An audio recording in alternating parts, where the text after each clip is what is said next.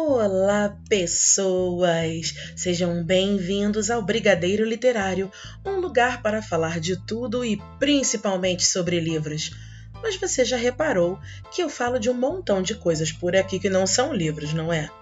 Bom, eu espero que você não fique chateado com isso, porque se você ficar, cara, vai ficar chateado sozinho. Vai ficar sozinho. Então, vem cá, tia, que a gente vai conversar. Hoje eu quero falar de narrativas. Todo mundo gosta de narrativas. Gosta sim de uma narrativa, tá bom? Isso não precisa ser uma premissa universal de valor positivo. Caraca, mandei, né? Mandei. É que eu tô estudando lógica na faculdade, tô numa relação de amor e ódio, sabe? Por essa parte da matéria. Tipo, tem hora que eu quero abraçar o professor, mas na maioria das vezes eu quero xingar e dar umas porradas na cara dele. Fábio, meu querido, se você escutar esse podcast, eu espero que você não escute. Desculpa. Eu já falei. O que eu quero dizer é. Eu acredito que todo mundo gosta de histórias, gosta de narrativa.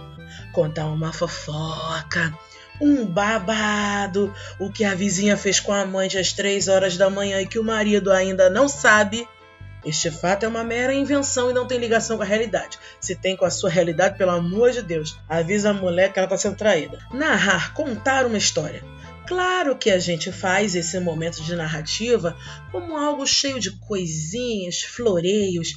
A gente inventa mais um pouco, coloca mais mistério, mais romance, um toque de terror.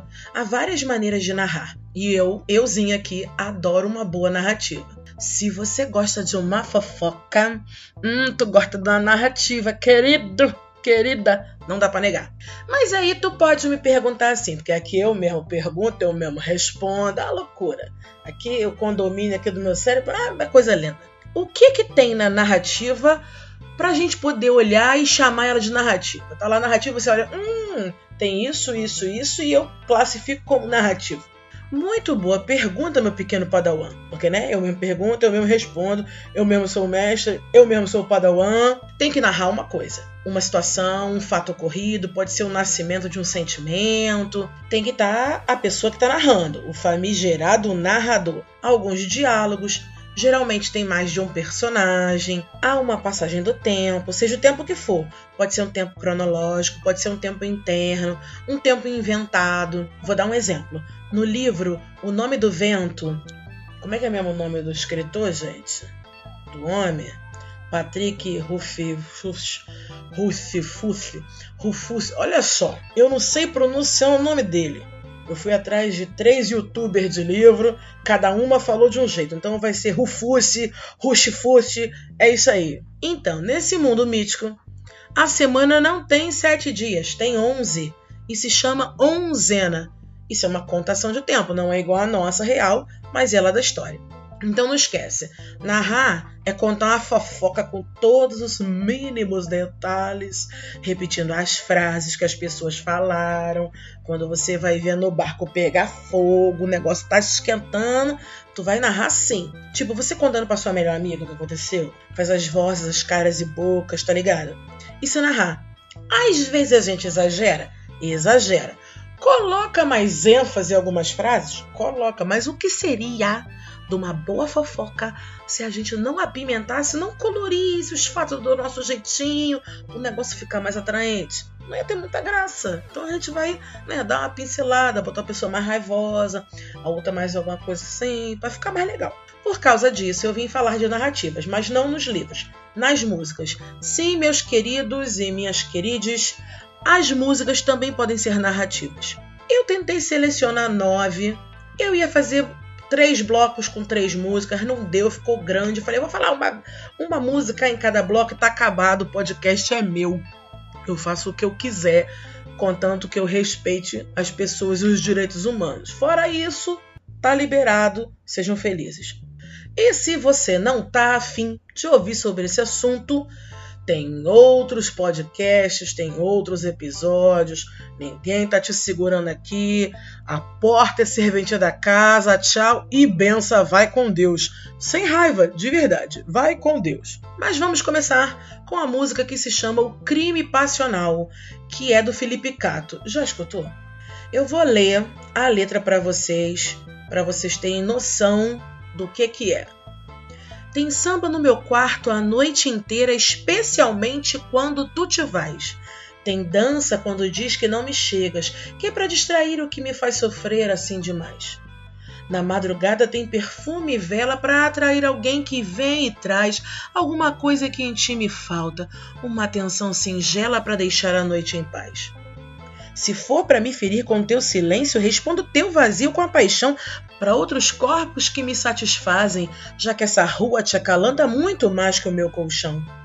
Enquanto te convence para os outros, enquanto te bajulam pelo bar, não vê nem por milagre que em tua casa pega fogo, espalha, luxuriosa, regozija. Até que um belo dia me culpaste, disseste que assim não pode mais. Eu ri e disse: Vai, pode cantar vitória agora, eu fiz mesmo, e faria de novo se tivesse. Mas Três tiros irromperam a noite surda por um corpo de calor que se extinguiu. Me deu três beijos úmidos de lágrima, selou meus olhos como um arrepio.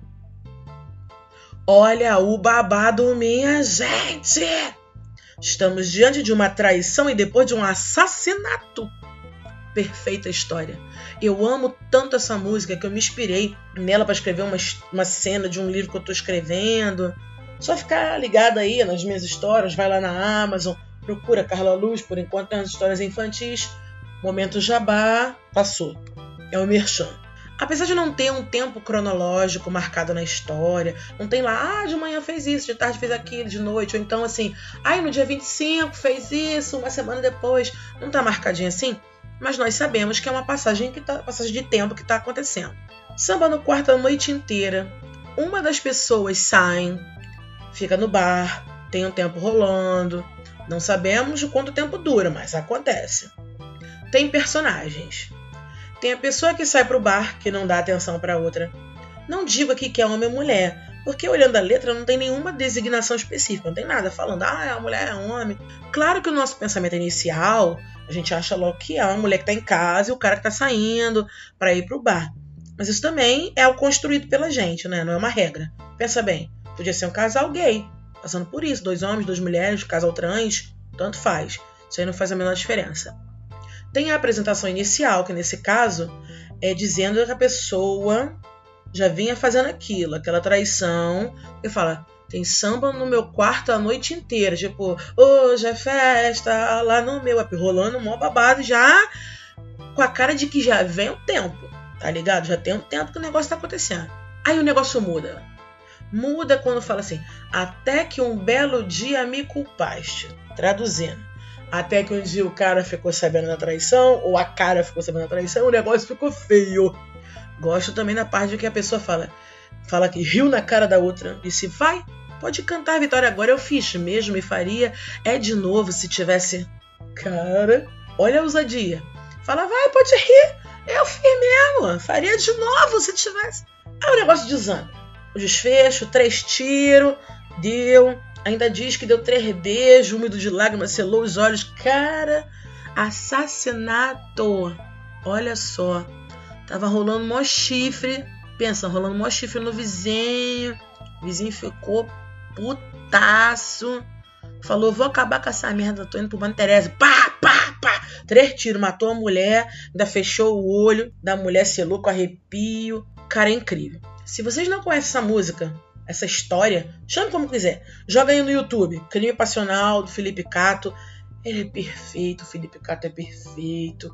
Eu adoro. Ainda podemos acrescentar nessa nossa análise, né? De que é uma narrativa. Que a fala tanto da forma indireta. Um dia me culpaste, disseste que assim não pode mais. E ainda tem um discurso direto, quando é a voz do, da pessoa mesmo, né?